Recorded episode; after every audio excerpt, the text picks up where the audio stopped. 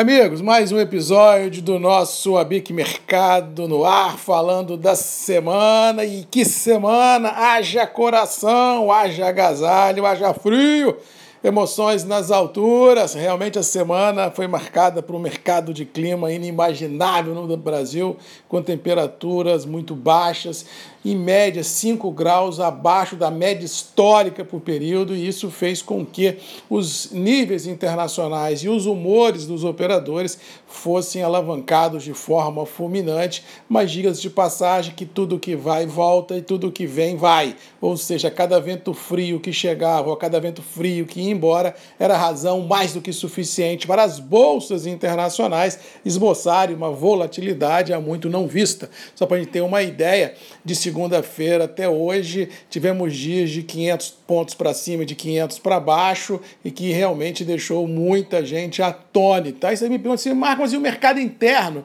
Como se comportou? Bom, o mercado interno ficou assim refém, né? Porque a volatilidade em Nova York e em Londres foi gigantesca. O dólar no Brasil também operou praticamente a semana toda abaixo de 5 e no pior momento chegou a trabalhar namorando os 4,90 e ontem nós tivemos aí o dólar outra vez acima de 5,03, 5,04 em função a temperatura política em Brasília, mais uma vez, ter alçado voos a céus mais altos, o que deixa os grandes investidores meio ressabiados no que se refere àquela certeza de que muitos tinham de que as reformas iriam ser votadas e que o pior momento político do Brasil já tivesse sido passado. Ou seja, o que se viu foi realmente uma temperatura muito alta no Congresso Nacional e a dúvida que fica é: será que os parlamentares terão fôlego e ânimo para voltar, para votar? Votarem as reformas tão necessárias para esse Brasil, e isso deixou o mercado financeiro meio azedo, bolsa de valores ficou lateralizada leve e baixa, e o dólar, em alguns momentos, voltou outra vez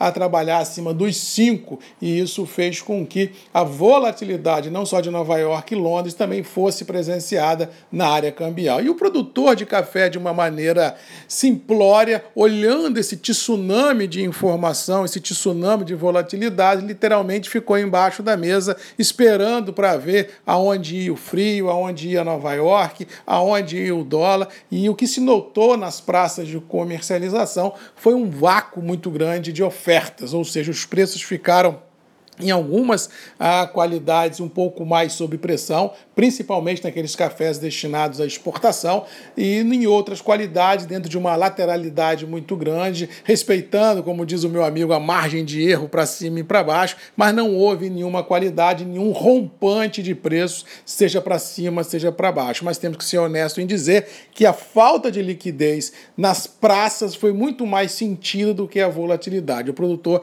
de uma forma em geral, realmente se retraiu e quem precisou comprar café é, passou e vem passando, e ao que parece, continuará a passar momentos nada confortáveis, porque nada indica que a gente vá ter um aumento de liquidez. O que a gente pode vir a ter no curto prazo é a manutenção do atual intervalo mercadológico, respeitando 5 mais, 5 menos. Mas daí a gente acreditar que haverá uma avalanche de café no mercado, não acredito nisso. Primeiro, em função da safra ser muito aquém das expectativas. E segundo, mediante essa volatilidade climática e mercadológica e cambial não ajuda a fomentar uma postura mais agressiva de venda pelo lado do produtor. Por isso que eu sempre venho falando desde novembro do ano passado de que a indústria que pudesse seria melhor ter café do que ter dinheiro, porque volatilidades em 21 não iriam faltar e há de se comprovar que não estão faltando, ou seja, as minhas verdades continuam de pé e a minha dica continua de pé.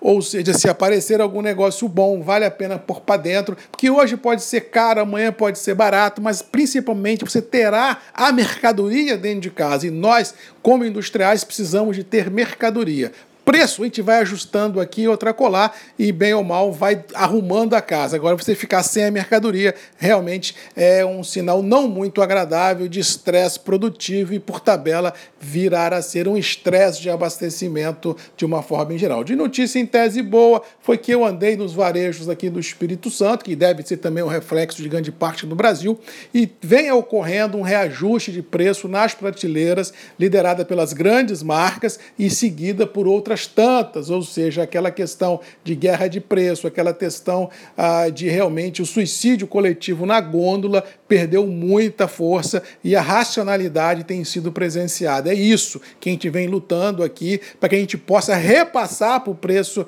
ah, do varejo toda a insegurança, toda a ansiedade que o negócio vive hoje, não só no quesito abastecimento de matéria-prima, mas também da elevação de custos envolvidos na operação, que feliz ou infelizmente não param de subir. Nós temos que passar esse recado para o varejista, para o consumidor, para que ele entenda que nós precisamos ter preços dignos na gôndola, para que a gente possa ter uma indústria sadia, uma indústria de pé e para que toda a cadeia da lavoura chica seja melhor remunerada e com certeza tenha a perenidade da sua atividade colocado realmente de pé. Essa é a pegada e para a semana que vem acho que a tônica é a mesma. Ansiedade climática, mas abre um parênteses, o frio não será tão intenso como foi nas últimas semanas, ou seja, climaticamente vamos caminhar dentro do, de um inverno normal, mas sem o risco de temperaturas extremas. Nova York e Londres devem manter o atual patamar. Dólar está ligado direto com Brasília, mas vai ficar nisso 4,95 e preços internos do café firmes em reais com poucos negócios. Essa é a pegada, essa é a minha visão de curto prazo de que a ansiedade continuará nos, nos a reinar daqui para frente, salvo, é claro, um fato novo. No mais, bom final de semana. Temos um encontro marcado sexta que vem, a Bic Mercado, Marcos Magalhães, ponto de encontro nosso semanal, para falar um pouquinho de mercado e, quem sabe, iluminar um pouquinho o futuro que vem por aí. Bom final de semana, fiquem com Deus e até sexta, Bic Mercado comigo, Marcos Magalhães. Te espero sempre aqui. Um abraço e até lá.